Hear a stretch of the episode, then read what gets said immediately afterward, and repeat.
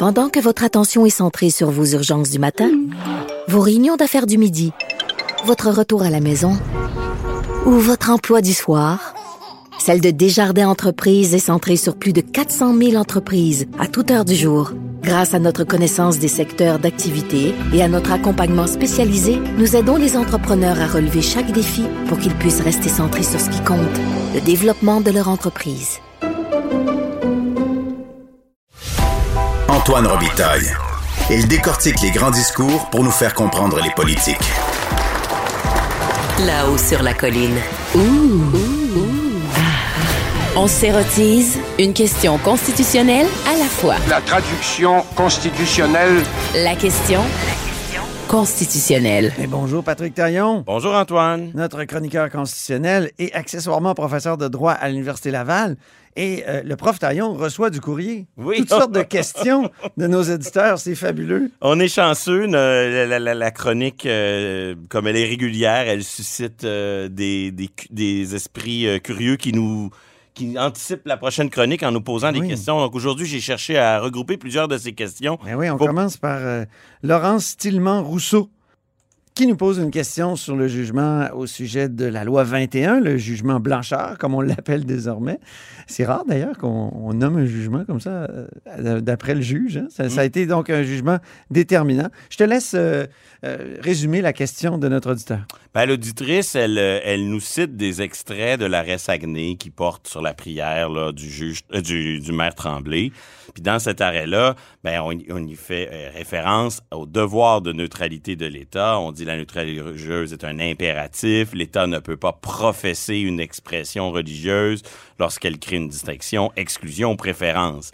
La question, au fond, C'est un jugement important, ça. Bien Puis, sûr. C'était rare quand même que la Cour suprême parlait de neutralité religieuse, puis ça a mené à l'annulation de cette euh, prière-là qui était euh, prononcée par le maire Tremblay au tout début de- du conseil municipal. Ah, le maire est même condamné à payer des dommages et intérêts à M. Simoneau, qui, on peut pas soupçonner là, d'être quelqu'un qui va euh, subir une influence. là. Ses convictions vont pas être ébranlées par la- le contact avec le maire. Ouais. Mais on lui reconnaît comme personne qui assiste au conseil municipal une liberté de conscience. Puis on considère que l'atteinte qui est faite à cette liberté de conscience par le maire mérite même une indemnisation. Hi, C'était une prise de position très forte de la Cour suprême. Oui. Puis là, notre auditrice ou auditeur, il dit pourquoi le juge écarte ce raisonnement? Oui, ben, c'est, il y a plusieurs éléments de réponse possibles. Mais le premier, c'est que nos litiges en matière de droits et libertés, c'est leur force et leur faiblesse, sont organisés autour d'une logique de cas par cas. Et très souvent, on tombe dans une approche, on, prend un droit du catalogue, puis on l'analyse un peu en silo, en tunnel. Donc, ce dans les dossiers où on a des plaignants ou des plaignantes qui revendiquent la liberté individuelle d'exprimer une conviction religieuse, cette liberté-là, elle est dans le litige, je dirais presque surdimensionnée, on la prend au sérieux, c'est de ça dont il s'agit. Dans l'affaire Ville-Saguenay, ben là, c'est l'inverse. Le plaignant, c'est quelqu'un qui dit, moi, j'ai droit à, euh, à une liberté de conscience qui est euh, violée, bafouée par, par l'État avec sa prière du maire de la ville. Donc, autrement dit, la manière dont le litige se configure a une incidence. Euh, le, le- le juge n'est pas nécessairement dans une dynamique. Oui, il est là pour concilier les droits les uns par rapport aux autres, mais c'est une démarche intellectuelle qui repousse toujours à la fin de son raisonnement. On s'attaque d'abord et avant tout à l'analyse du droit qui est revendiqué par la personne qui est devant nous. Et dans le dossier Loi 21, les plaignantes, ce sont des gens qui revendiquent le droit de porter un signe religieux. Alors, c'est clair que ça, la configuration du litige, ça peut avoir une incidence. Deuxième élément de réponse, ça, c'est celui que le juge euh, utilise explicitement pour révoquer le, pour écarter le raisonnement de la Cour suprême dans Saguenay que notre auditrice, euh, Laurence, nous, nous, sur lequel elle, elle attire notre attention. Alors, le raisonnement du juge, c'est de dire, dans euh, Ville-Saguenay, c'est un message actif. Le maire prend la parole, il prie euh, en, utilisant, euh, il pose un geste actif. Alors que les demanderesses dans, euh, dans le dossier Loi 21, elles seraient totalement passives car silencieuses. Mais là, on en a parlé un peu la semaine dernière, il y a quand même un double standard dans la mesure où le juge dit ailleurs dans son jugement que c'est un message, que c'est une expression de conviction, mais il insiste sur le caractère silencieux de la chose et donc passif. À terme, ça devrait être un peu multifactoriel tout ça. On devrait tenir compte de l'intensité du message, le type de signe, euh, le lieu, le contexte, euh, le caractère répété du message. Tout ça devrait être considéré. Mais dans le jugement au- auquel, euh, on, on- de- auquel on fait référence ces jours-ci, on a affaire à un, un raisonnement qui vise à écarter Saguenay en faisant une distinction fort simple. euh, passif, expression passive, expression active. Après, il y a un truc qui est un peu plus implicite. C'est un peu délicat, mais euh, on peut se demander si, ben, je vais le formuler d'une manière la, moins polémique possible, mais si d'une certaine façon, les chartes des droits et libertés sont d'abord et avant tout, du moins aux yeux de certains, un instrument de protection des minorités, alors, c'est une interprétation, une sensibilité idéologique qui est très présente. On peut se demander si, dans une certaine mesure, il n'y a pas aussi une préoccupation dans l'interprétation de la liberté de religion qui amènerait à être un peu plus généreux pour ces minorités qui, le reste du temps, vivent des stigmates, de la discrimination, etc. Puis on le voit, c'est quelque chose qui n'est pas explicite dans la jurisprudence, mais depuis une dizaine d'années, on a une série de décisions qui sont défavorables à la liberté individuelle d'exprimer des convictions religieuses, mais qui concernent des litiges, disons, de tradi où la, la religion en cause est une religion, disons, de tradition chrétienne, donc associée à la majorité. Et on voit que les litiges où la Cour est la, plus généreuse et la plus pratique une interprétation la plus extensive de la liberté individuelle de religion sont souvent des décisions qui touchent aussi des identités minoritaires, des, des minorités qui sont plus souvent victimes de préjugés.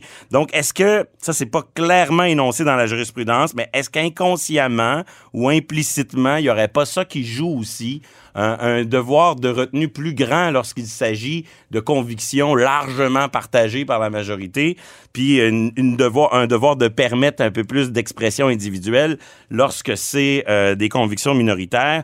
Disons que ça, c'est quelque chose qu'on peut peut-être implicitement décoder.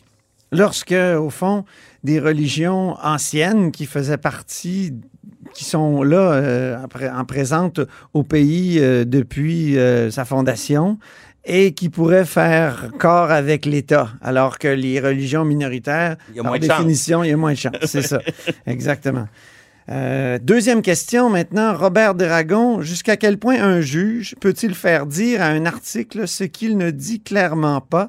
Je fais référence à l'article 23 de la Charte et encore une fois, on est euh, dans le jugement Blanchard sur la loi 21. Oui, et, ça, c'est euh, très intéressant parce que le réflexe de bien des citoyens qui est légitime, c'est de se tourner vers les textes puis dire il y a quelque chose, qu'est-ce qui est écrit versus qu'est-ce que le juge en dit?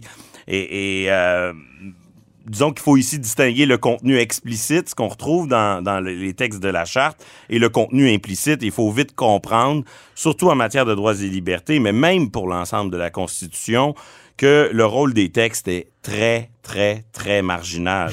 Euh, on est dans un système de protection qui passe par un, un contre-pouvoir qui s'appelle le juge, mais où le texte est très, très secondaire. Moi, j'aime dire, dans ce temps-là, je, je sais, je me fais très... euh, c'est très controversé, je, je- je suscite un peu la polémique en disant ça, mais j'aime dire que la Charte québécoise, c'est un mirage. Ça n'existe pas.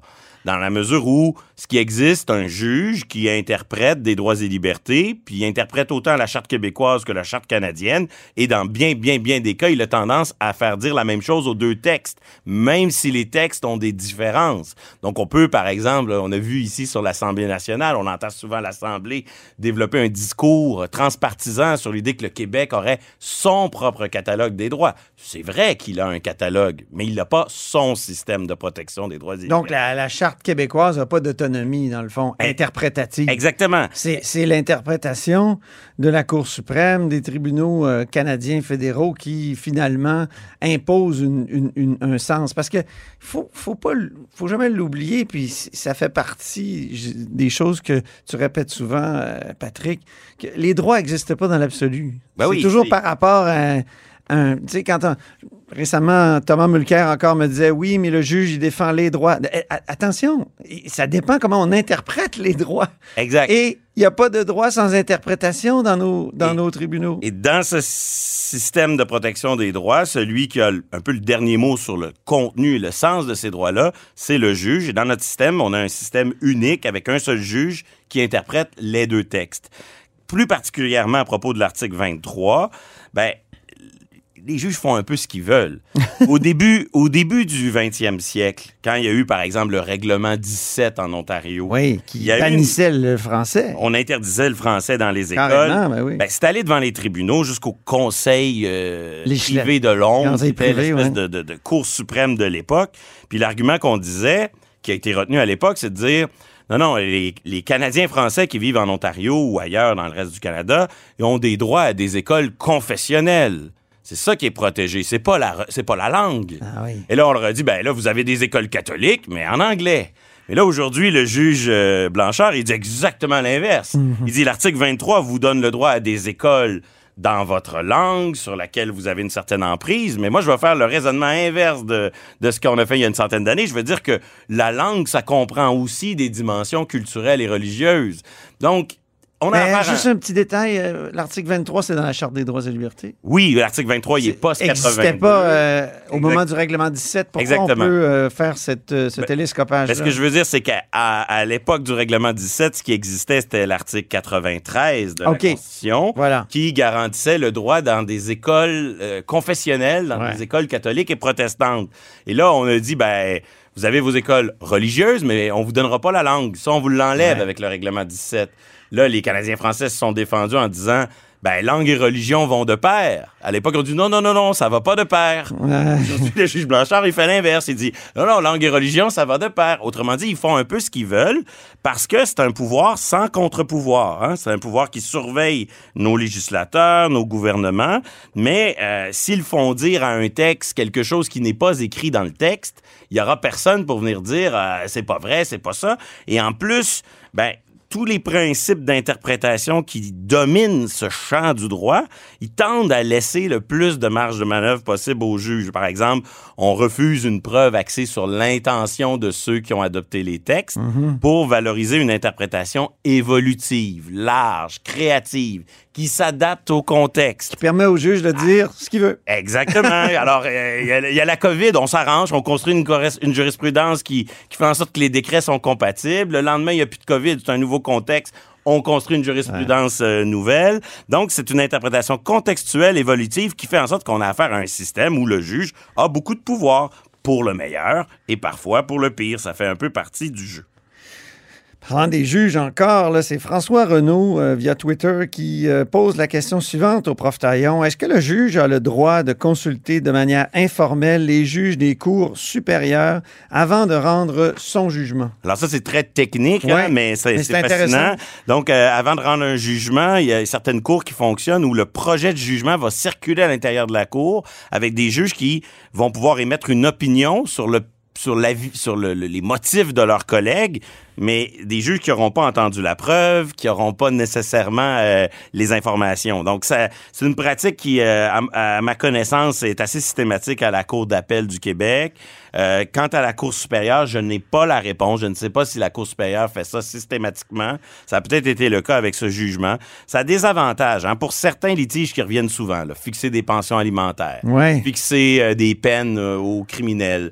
Ben, que le jugement là, circule avant, ça permet d'assurer une certaine cohérence. Des juges vont venir dire, moi j'ai un dossier similaire, je je suis allé là, mais ultimement le risque, c'est une atteinte au principe élémentaire de justice là, qui veut que un juge qui n'a pas entendu la cause, qui n'a pas entendu la preuve, qui n'a pas entendu chacune des parties, ne devrait pas avoir son mot à dire sur une, euh, une décision. Alors, tout est une question de manière. J'imagine que les, les juges, lorsqu'ils se consultent les uns les autres, euh, sont conscients de ces problèmes-là, mais c'est effectivement une question très délicate. Euh, disons que le besoin de cohérence d'un côté, puis le péril ou le risque euh, que d'une injustice, là, que que quelqu'un qui a rien entendu à l'affaire s'ingère un petit peu trop dans, le- dans le processus, c'est un petit peu ça qu'il faut euh, doser, si je peux dire. Par ailleurs, ben, en terminant, euh, plus globalement, il y a beaucoup de questions des auditeurs sur l'impartialité des juges ou sur les inclinaisons euh, idéologiques euh, de ce juge ou des juges en général. Oui, oui, et c'est c'est quelque chose de récurrent, surtout lorsqu'on n'est pas satisfait d'une décision. Ben. C'est on a tendance à critiquer celui qui l'a rendu. Ouais. Et là, je pense qu'ici, il faut distinguer les problèmes micro et macro, si je peux dire. C'est-à-dire que euh, au Canada puis au Québec, dans les aspects d'impartialité qui sont liés à, à- vraiment qui sont très liés au parcours de vie d'un juge dans une situation, on applique des standards assez élevés. là. Le Ouais. grand classique, c'est le stagiaire qui débarque devant un juge, il l'a jamais vu, il sait même pas son nom, puis le juge se récuse parce qu'il y a 25 ans, il a travaillé dans le même cabinet que ce pauvre stagiaire. Donc Ah là-dessus, euh, il y, a, il y a quand même une certaine exemplarité qui est en grand décalage avec ce que j'appellerais euh, l'inertie quant aux problèmes plus macro, plus structurels, plus systémiques. Le mode de nomination des juges, euh, la manière dont... euh, Qu'est-ce que notre ministre de la Justice fait aux cérémonies d'assermentation de la Cour suprême? Qu'est-ce que les juges de la Cour suprême font au discours du trône au Sénat? Il y a, il y a une espèce de mélange des genres dans notre système euh, qui, euh, de façon euh, globale, pose problème, que ce soit le- l'exécutif fédéral qui nomme tous les juges des cours supérieures, ça crée un immense biais structurel. Mais après, je pense qu'il faut pas tout confondre. Si- je juge le travail d'un seul sénateur, je peux dire, ah, ce sénateur travaille bien, a cette force, cette faiblesse, c'est une chose. Puis après ça, je peux porter un jugement sur l'ensemble de l'institution qu'est le Sénat. C'est ça. Et, et je pense que pour plusieurs euh, nationalistes québécois en particulier, peut-être même aussi dans l'ouest du pays, le mode de nomination des juges au Canada, il est fondamentalement problématique. Mais à un moment donné, s'il faut pas tout mélanger, ça se peut qu'à travers ce mode de nomination, il y ait des dizaines et des centaines de juges qui essaient, eux, isolément, de faire leur travail avec le plus d'intégrité possible. Mais il y a un problème systémique. Exactement. Donc, faut, faut essayer de, de- de- de répartir. Et, et c'est un peu comme chez les, chez, chez les journalistes. Là. On peut pas penser que nos juges euh, ont pas de vécu, ont pas de biais. C'est après comment eux, ils travaillent avec ces biais-là. Ça, c'est le premier élément. Ouais. Et le deuxième, ben, c'est comment le système s'assure d'avoir une diversité.